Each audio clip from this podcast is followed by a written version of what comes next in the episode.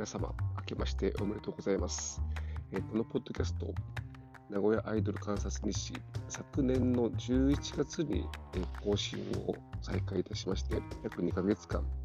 え週1回ぐらいのペースでね、えまあ、曜日は決めずに更新をしてきまして、なんとか続けることができました。え今年も引き続き、ま週1ぐらいのペースで、えまったり決まらずに、大体あの多くても毎回視聴、え再生数、えー、11回くらいかぐらいの、えー、ポッドキャストなんで、えー、本当にね、一部の人に向けて、えー、やっていきたいと思いますので、えー、よろしければ今年もお付き合いください。で、えー、本当は、えー、昨年2020年中に、えー、エアポートアワード2020という本当に個人的な趣味で、えー、決めている2020年に私が、えー、一番応援したこうグループ、注目しているアイドル等を、え、発表をしたかったんですが、ちょっと時間がなくて、えー、できなくて、まあ、今日になってしまいましたけど、えー、年の初めに前の年を振り返るということでお話をしたいと思いますので、よろしければ最後までお付き合いください。で、このね、あのエアポートアワード2020えー、っと、例えば、えー、三浦淳さんとかね、えー、あと、ポッドキャストの血液型ゾーンとか、えー、それぞれ、年間で一番彼彼らが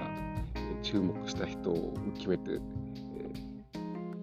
ー、賞を送るという、まあ、一種のお遊びですけどやってますので、えー、それに見習って私も、と、あの、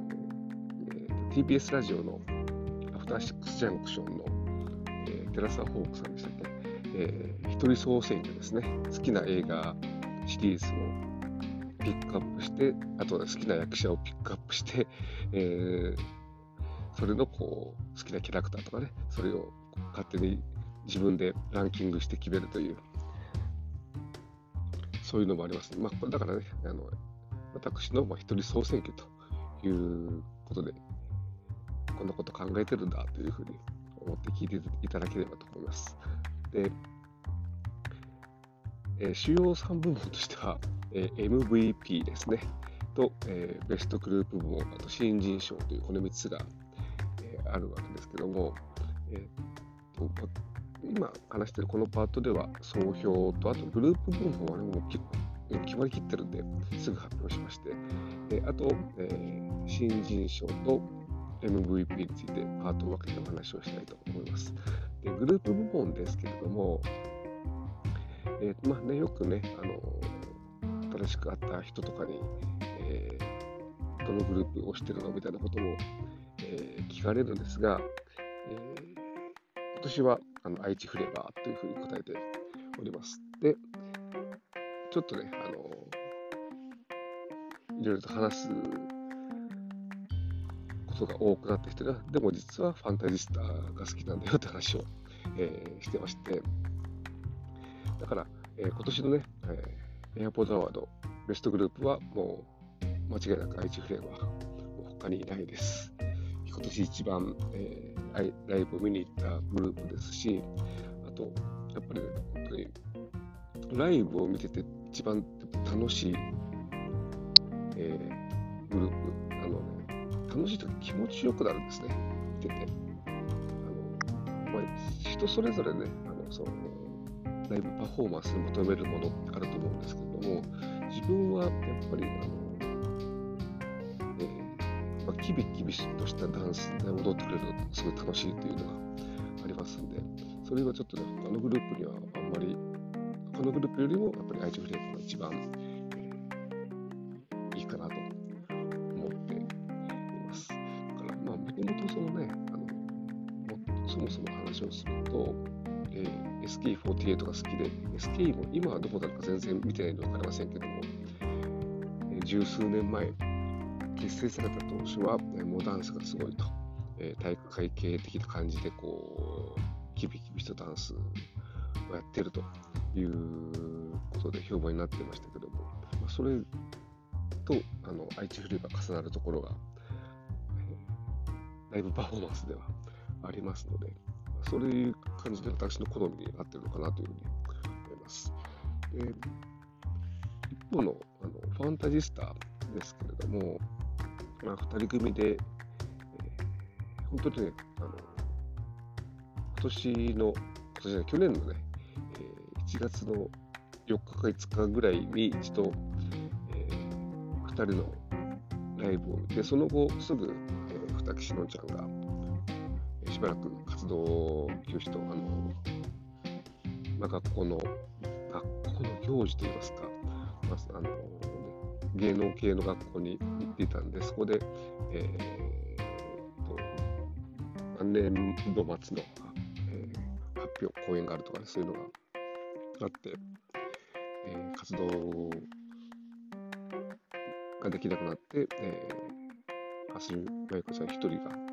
まゆちん一人が、えー、ソロとして、ファンタジスタとして出て活動してたんですけれども、えー、コロナ禍で、えー、彼女の活動ができなくなって、しばらくずっとま活動を休止してたと。でそれが、えー、先日もお話ししましたように、11月11日に、えー、日野玲奈ちゃんを新メンバーとして加えて活動を再開したということで、だから、ね、そもそもね、活動してないんで、えー、ちょっとね、ベストグループとかっていうならないところもありますけれども、一方で、本当に、あの、ずっとずっと活動できなかったけども、あ年末ギリギリに復活動したということでは、タジストのリーダーであり、運営である、えー、蓮見真由香さん。本当にね、あのずっとやっぱ活動、ライブができないということで、えー、悩んでたりしたこともあると思いますけども、えー、心折れずにここまで、えー、頑張って復活してくれたという気持ちもありますので、蓮見真由香さんにはカムバック賞を私から、私からというか、この賞は全て私私からなんですが、えーお送りしたいと思います。であと、あの今年のね、特徴としてはいろいろとあの新しい子と出会ったという年、特にね、後半です。まあ、前半は本当にコロナで全然、えー、それぞれのグループライブ活動もままならないっていうところがあったんで、後半のところで、えー、目玉でかしさんとか、小桜美里恵さんとか、え、日向リリさんとかね、えー、出会ったという、そういう、まあ、1年でもあったと思うんですが、えー、そのきっかけとなったのが、えー、レモンさんと陣太さんがやっている、えー、最初は何やったかな、えっ、と、アイドル桃源郷ですね。本地刻めで3月ぐらいにやったトークイベント。でそれにあの白鳥のシャン白鳥のシャングリラのサラちゃんが、まあ、ゲストとして出るということなんで、まあ、サラちゃん目当てで行って、で、えーまあ、レモンさんのね、えー、ドルオタ漫談とか聞いて、まあ、いろんな子がおるんだなというふうに、えーまあ、さっき言った、えー、リップルとか、えー、ミケイちゃんとかね、そういう、まあ、鉄板ネタを聞いて、えー興味を持ってと。で、今度は9月に、えー、5基礎の内野さんで、また、えー、イベントがあって、その時は、えーと、アイドルソングがテーマだったんですけども、同じくさらちゃんと目玉でかしちゃんがゲストに来て、またさらちゃんので行って、という、そういう感じで、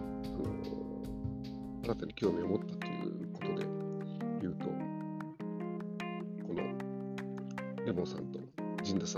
何かと存在、その過程で、3月だけではあんまりアイドルさほど興味がない感じだった陣田さんがいつの間にか7ミルがガチを体になってなってたっていうのも含めてね、えー、この2人がいなければ、えー、新たに出会え出会えなかったアイドルもえいますので、えー、この2人に感謝するとともに、あと、そのイベントにやっぱ、ね、サラちゃん目当てで行ってるんで、本当サラちゃんがいなければ、え、この正しいようなアイドルとの出会いはなかったということでは、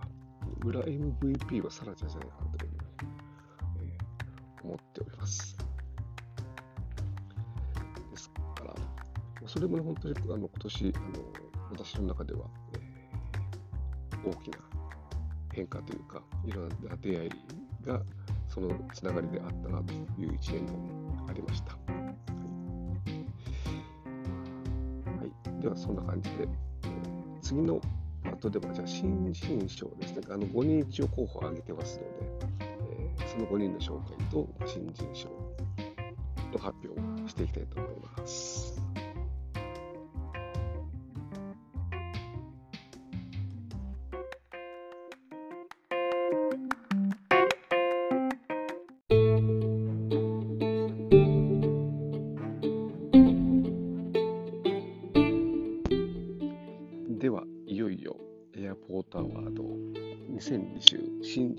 発表です。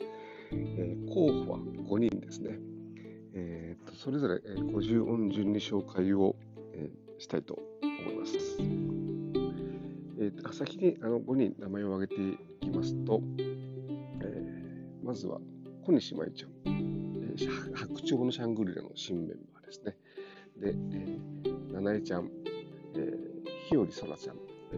ー、八の子、えー、はちみつエンペラーの研修生です。で、目玉でかしちゃん。で、えー、桃園えみちゃん、えー、ラジオ女子の研修生ですね。えー、この5人で。はい、あの新人賞の基準っていう、まあ、ね、何なんだっていう考えると困るんですが、えー、今年私が、えー、出会った人ということで、えー、それぞれあのね、過去、過去って去年、去年、一昨年から活動をしている、えー、子も中にはいますので、えー、新人と言われるとね、えー、なんでという人もいるかもしれませんが、私の中の新人賞ということで。では最初、小西真由ちゃんですね。えー、白紙のシャングリラ、サラあのサラちゃんがいるグループなんですが、えー、ずっとあの2人、デュオでやっていて、昨年1人が抜けた抜けて、サラちゃん1人でやっていて、3月、2月か3月くらい、2月か3月、少なかったかな、えーまあ、新メンバーが入るということで、とても期待をしていたんですが、お披露目前に緊急事態宣言で、えー、お披露目でだったライブが、えー、中止になって、で結局、えー、お披露目9月ぐらいだったのかな。で、私なかなか行けなくて、結局あっのが11月の22日か。の、えアニメロディの、えスーパーアイドリウム。で、でまあ、それまでね、あのツイッターの方では、えー、いろいろやり取りをしてて、ね、なかなか、えー、つかみどころがないというか、ユニークだっていうか、子だなというふうに思って見てて、で、かなかあの自撮りをアップしてくれなかったんで、どんな子なのかよくわからなかった。たまに、えー、自撮りとかね、あと、えー、っと、まあ、アーシャ撮影とかで白鳥さんがアップしてる画像とか見ると、あちょっと可愛い子だなと思っていたんですが、で、実際に、えー、会ってみるとやっぱりあの可愛い子なんですが、あの、天荒なところがって、えー、ちょっとあ、まあ、ライブパフォーマンスはちょっとまだ1回しか見てないんで、なんとも言えないところがあって、まあ、今後の期待かなというところはあるんですが、えーまあ、物販でいろいろ話をしたり、あと、ツイッターとかではいろいろと、あの、クレイジーな発言をするときもありますんで、えーまあ、それはそれで、舞ちゃんの魅力だと思います。まあね、えーまあ、そういう性格と言ってしまえばそれだけで、それまでですけれども、まあね、それで多分あのどんどん知れればまた新しいファン、ね、これからどんどん増えると思いますので、年なかなかあそうは言っても結構それまでよりはしゃくりやつしてはライブやっているのかな。ちょっとね私なかなかタイミングが合わなくていけてないんですがなのでこれから、えー、頑張っていってほしいなというふうに思います、はい、2人目がななえちゃんっていうあの私ツイッターでもなかなかあの紹介等をしてない子なんで一体誰なんだっていうふうに思う人もが多いと思います。そもそもね、あの、アメリカ自身、ツイッターを、えー、鍵垢にしてるんで、毎日、あの、一回必ずツイートをして、大体、まあ、3、4倍自撮り等アップをしてるんですけれども、だから、ね、本当こんな可愛い子がいるんだってことを、あの、本当は、紹介するためにもリツイートとかしたいんですけど、鍵垢なんでリツイートができないというジレンマに陥ってるんですが、えー、っとですね、えー、紹介するにあたって、タイトル名が今、思い、なんと思い出せない。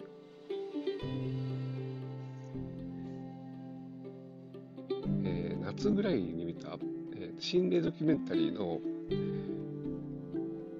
心霊裏本ノットイコール心霊裏本、違う心霊マンジャラという心霊ドキュメンタリーを見ていたら、えー、冒頭に、冒頭にっていうか、えーと、ある、えー、開業した芸能事務所の倉ビデオということでそのビデオの中に、えー、中学生ぐらいの女の子が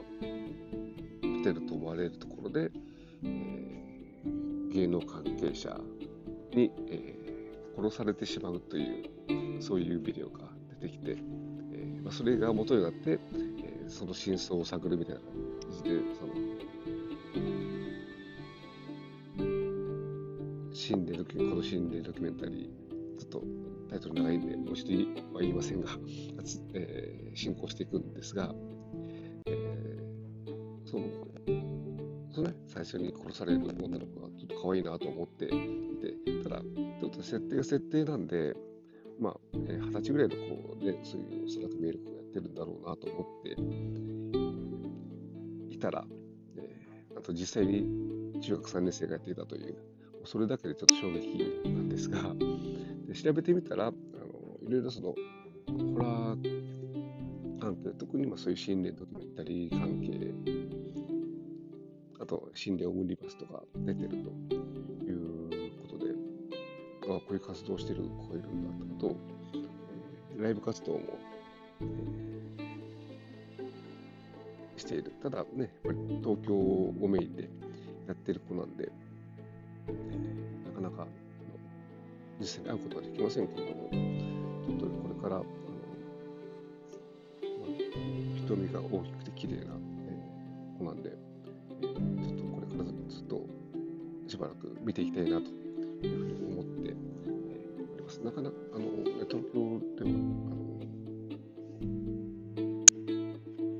ライブイベントとか撮影会とかいろいろあとあの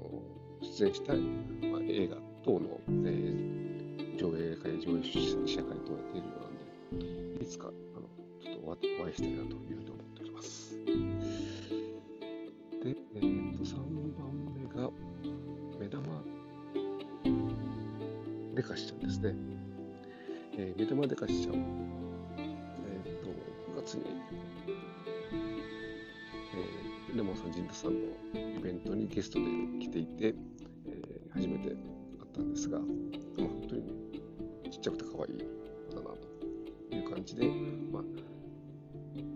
知らないっていうか、目玉でかしっていう、まあ、そもそもそこの名前なんなんだっていうとこから始まったわけですが、まあ、一応元アイドルっていう肩書きだけを聞いて、えー、いたんでどんな子なんだろうと思っていたら、まあ、あの知っているグループにいた子た。だちょっと私が見始める前にはもうそのグループ卒業をしていたようなんですがその後ソロとして活動していてその時の、えー、名前を聞いてああの子かというあの歌がうまい子かという、えー、感じでこうだんだんだんと知る知るほどこう興味が湧いていってで、まあ、ちょっと詳しくは言えない。主にあのコンジグザメという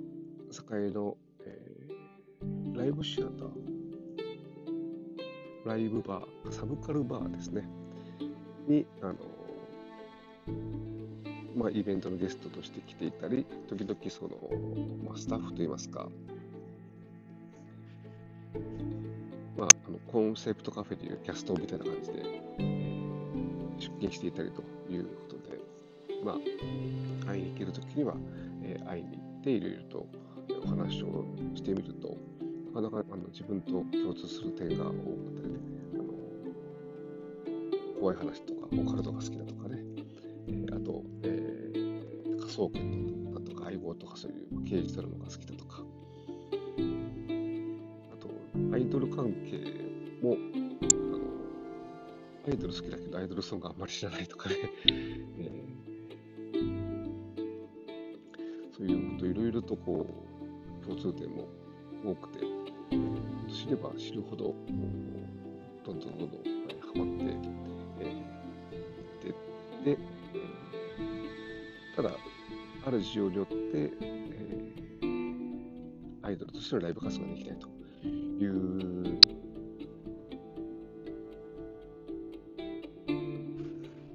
状況だったんですが、11月22日に、えー、ライブが、メロディーライブができて、まあ、本当にそこで、まあ、初めて、まあえー、なんだ、目玉でかしとして初めて、して、私もちゃんと、えー、しっかり初めてライブをね、すごい本当にあのパフォーマンス的にも、えー、かわいかわいくて歌がうまいという。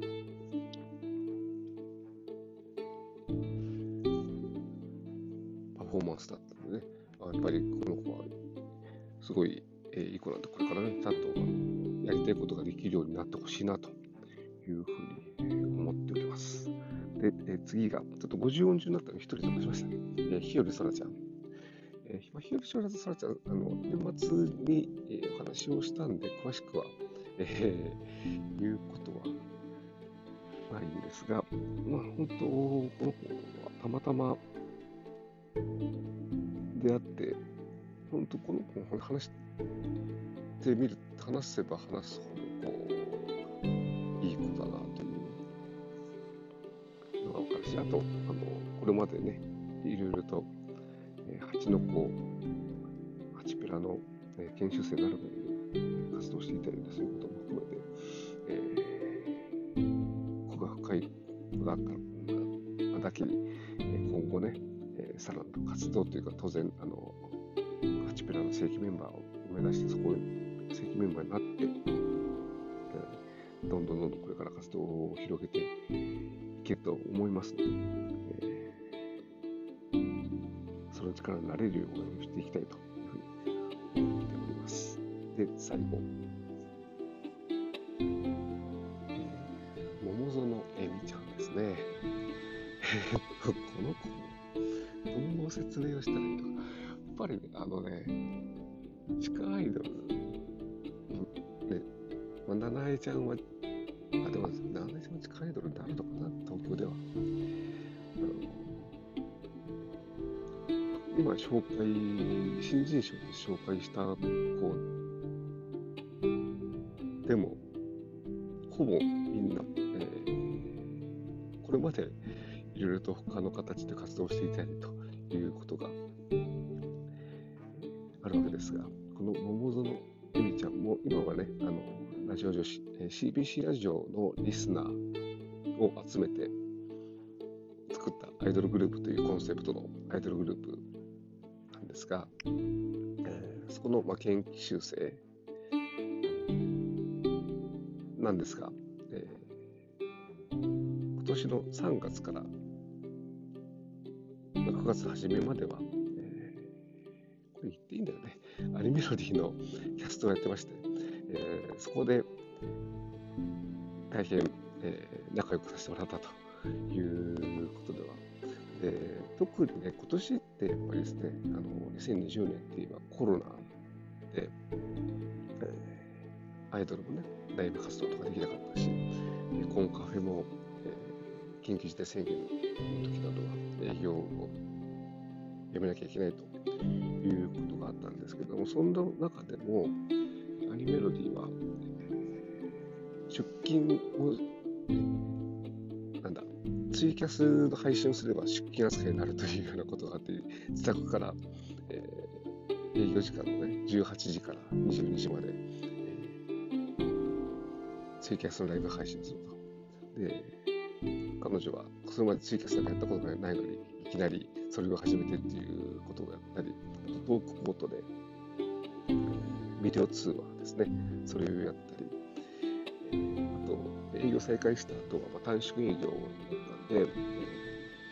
テイクアウトのお弁当もお店でやっていて、それをまあ作ってくれて、えー、何度もいただいたり、今年しかできないような、えー、いろんな活動を、えー、していて、それをまあ一緒にできたという意味ではね、今年を思い出す時に、ね、必ず今年2020年を思い出す時にコロナということを思い出すと必ず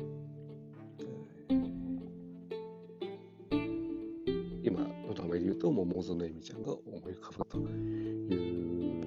うことでは、ただちょっとね、あの現在の活動は、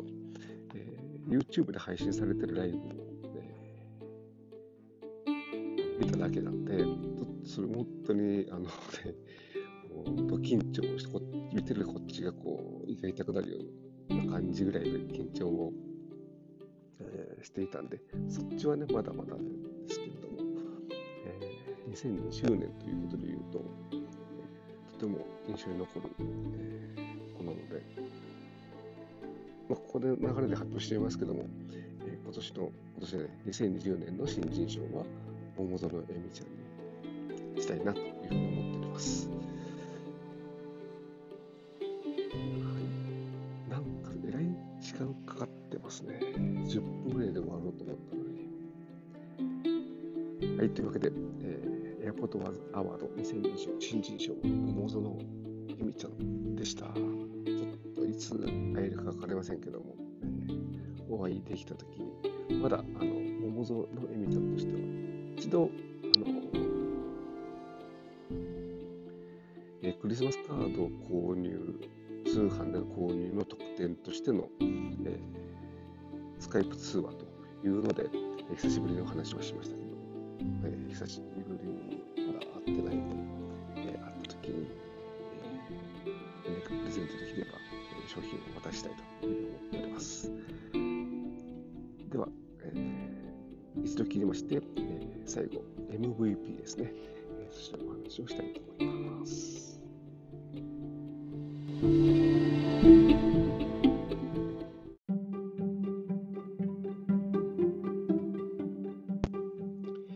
では、いよいよエアポートアワード 2020MVP の発表をしたいと思います。えー、まず最初に、えー、候補者5名ですね。えー、まず最初が、これも50音順で、え、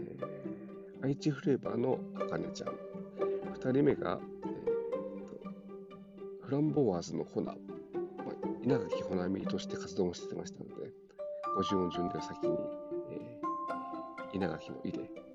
ー、2番目に紹介します。3番目が、えー、高野こまこちゃん、高野こまこさん。えー、4番目が、えー、目玉でかしちゃん。これ新人賞の受賞は、えー、逃しましたけども、大賞にもちょっと候補にあげたいなと思ったから、ここに挙げてます。そして最後が、えー、モブちゃんですね。えー、アニメでマリアニアニメロディのキャストで、えー、キョムちゃんとしても、えー、アイドルとして活動していると。この5人に、え員が候補ということで、一人ずつ紹介したいと思います。えー、まず、愛知フレーバーのあかねちゃんですね。あかねちゃんも、あの、この間、え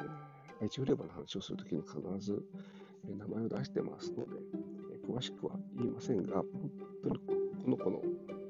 ダンスが大好きなんです。体は大きくない。本当愛知フレーバーは、センターのゆいちゃん以外みんな150センチ以下ちっちゃい子なんですが、常にダイナミックなダンスをしていて、それがとても見ていて可愛い、えー、キレキレで可愛いという私が好きなタイプのライブダンスをいつも見せてくれて、まあ、本当にどの曲もあのそつなくこなすというところはあって、まあ、多分ねあの、そういう、まあ、他のメンバーを含めて愛知フレーバーに合うをセレクトしてるからだというのもあるかもしれませんが、本当に、どの曲も何度見ても楽しめるということで、来年もね、もっともっと見たいというふうに思っています。で、えー、2人目の稲垣好美さんですね。えーと SKE48 の1期生だったんで、その頃からずっと、応援、まあ、いろいろね、あの彼女の活動とも合わせて、まあ、そうは言っても間、えー、5年ぐらいのブランクはあるんですけども、えー、5年ぐらい前に、えーまあ、再開というか、えー、当時フランボワーズで活動をしてて、そこに行くようになってからは、えー、ずっと応援をしています。で、大体年に4回ぐらいしかライブをしたいですね、ここ数年は。いろいろとその、体があまり丈夫じゃないっていうのもありますし、えー、日常的には、えー、社会人としてあの仕事をしているというのも、えー、あって。で、今年結局ね、考えてみたら2回しかライブをしてない。今年というか2020年。ですよね。3月、4月か、4月に予定していた、えー、生誕祭もコロナの影響でできなかったんで、ただ、あの、一方で5月から、えー、愛知北 FM、ユニアムがあります、愛知北 FM コミュニティ FM で、えー、30分間の、えー、番組のパーソナリティを約半年やったり、あと9月は、えー、イコイカフェっていう、えー、っと、あ、どういうイベントだろう。あのまあ、コンカフェといえばコンカフェ、アイドルがキャストを務める、えー、カフェ、えー、鶴舞にあります、えー、デイトリップの1階で、えー、毎週水曜日にずっとやってたんですけれども、それのキャストをしたりとで、えーまあ、コロナ禍の中でも、えー、そういう新しいこともずっとやって結構だからライブ少なかったけどもあの会うことが、えー、できて、えー、よかったかなと思いますしやっぱりねあのこのコロナという状況の中で、まあ、本当にそれぞれの、ね、アイドル、ライブができない間、通販をやったり、配信したりっていう努力をしてきたと思うんですけれども、その中でも、えー、ラジオという新しいことができたということも含めて、えー、私は頑張ったなといういうふうに思っております。はい、3人目は、えー、高野駒子さん、高野駒子ちゃん、駒子ちゃん多分言うのかな、駒子さん。えー、とこの子は東京の、えー、子で、まあ、本人はね、アイドルじゃないと言っているんで、えー、なんというふうカカテゴリーで呼べばいいのかよくわかりませんが、えーとまあ、ずっと大体あの撮影会モデルをメインにやって、あと歌も歌ってライブ出たり、あとライブでポイトリーリーディングをしたりと。動を、えーしていたんですけど、やっぱりあのコロナでなかなかできないというのと、えーこの子も、えー体があまり丈夫がないんで、丈夫じゃないんで、え無理が効かないという、そんな状況の中で、一つは、え通販の方でね、え毎月、えー、時期を、えー、テーマ決めて撮影をして、えー、それを販売していたということと、あと、えー、と、12月からかな？にはなりますけれども、アイドルリゾートという東京の新大久保にある、え、コンカフェですね。え、そこに、えー、お友達がオーナー、オーナー時代は店長をやっているという関係で誘ってもらって、えー、そこに出るようになって、1月も週1ぐらいで、えー、出ると。いうことで、まあ、本当なかなか、ね、あの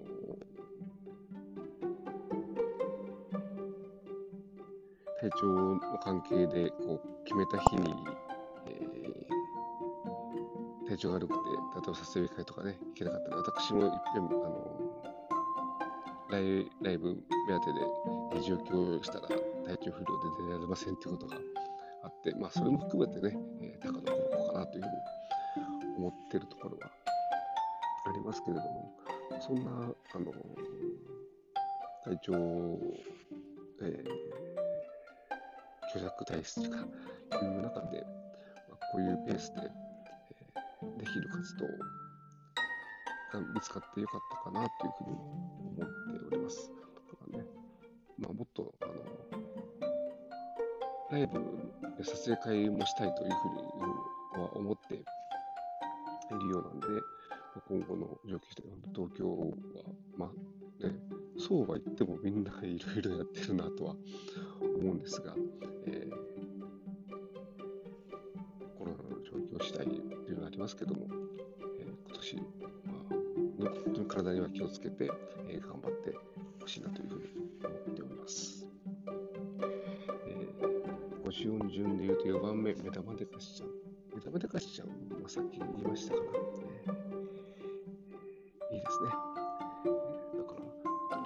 ら、出会ったの9月なんですけれども、短い間だですが、えー、非常にいろいろと思い出がありますし、まあ、ちょっとね、自分の中では珍しい、えー、感覚というか、まあ、言っちゃえば、ガチ恋かなと思う時もある感じの、こう、応援の仕方をしてるところがあるんで、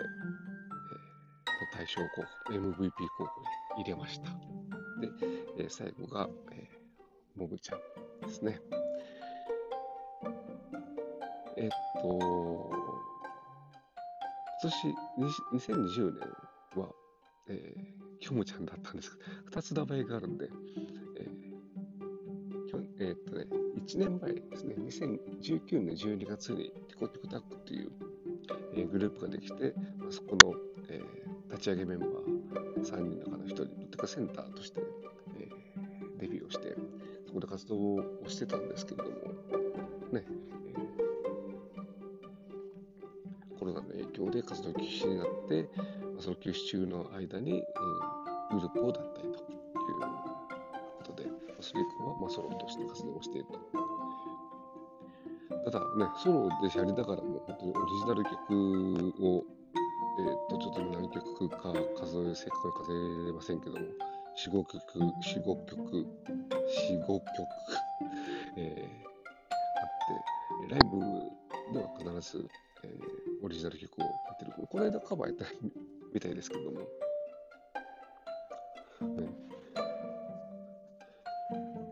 ソロでね、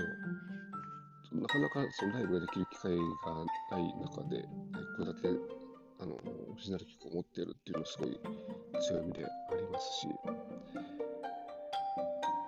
ぱりね、あの、オリジナル曲って、難しいところはあるんですけれども、ソロだと、あの、その子に合わせた曲っていうことで、えー、作る側を作ることができます。まあ、それぞれグループもそれぞれ合わせては作ってはいるとは思うんですが、グループよりもソロの方がやっぱり、あの、ぴったりの曲ができてる。まあ、本当に、あの、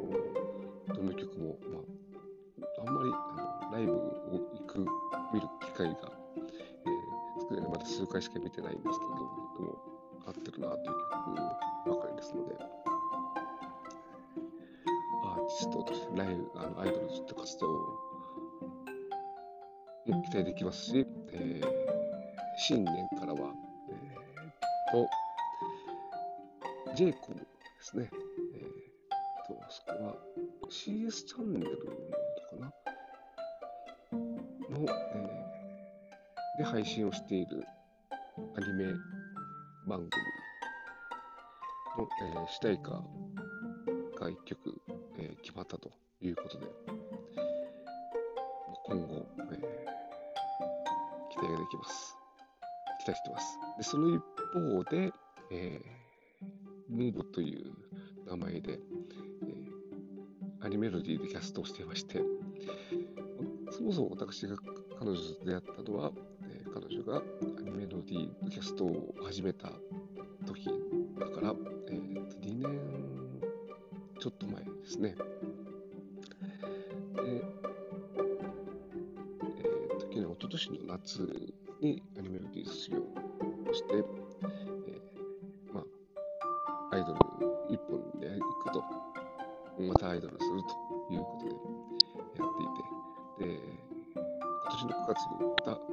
メロディーキャストに復帰するというまあ、本当にあのびっくりしましたけども、あの個人的には、アニメロディのね、キャストをしてくれたらね、えー、いつでもアイドルになというのはずっと思ってたんですけども、なかなか本人にそういうのを、えー、思ってたところ、してもらって、なかなかそのアイドルとしての、まあ、キョムちゃんは、えー、ライブに行けなかったり、えー、会うことできません。けど、えー、今回キャストのモブちゃんには、えー、なかなか、なかなかじゃでは、ちょくちょく会いに行けるということで、とても、ね、えー、えー、えー、が多いですが、いい状況だなというふうに思っております。そんな5人で、あの当初は、えー、もう一人、若林智子さんも入れてたんですけれども、まあ、ちょっとやっぱり考えてみれば彼女は殿堂入り的なところがあるので、えー、彼女の代わりに愛知フレーバー中根ちゃんを入れたという5人なんですが、え、この中から MV MVP を、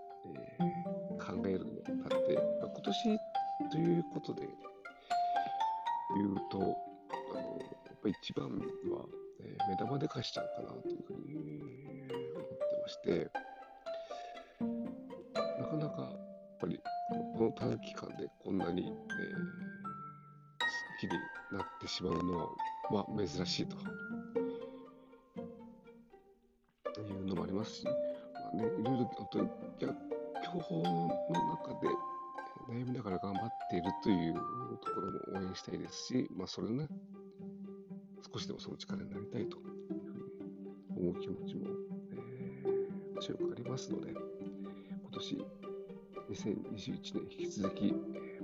応援するという気持ちも込めて、2020年エアポートアワード MVP は目玉でかしちゃんに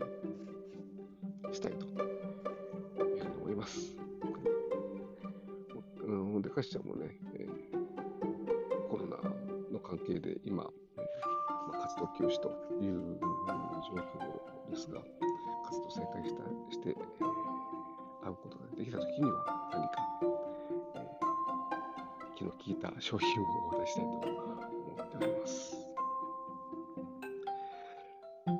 はい。では、この部分も結構長くなりましたので、前半分ぐらいになりましたね。すいません、いつも長くなくて。まあ、最後まで聞いていただいている方、どれだけいるか分かりませんけれども、今年ね、2021年、エアポートアワード2021もやりたいと思いますので、た新しい出会いがあるか、えー新しく台頭してる子が、台頭してくる子があるかどうか、えー私も期待したいと思っております。はい、では、ここまでお聞きいただきありがとうございました。今年もよろしくお願いいたします。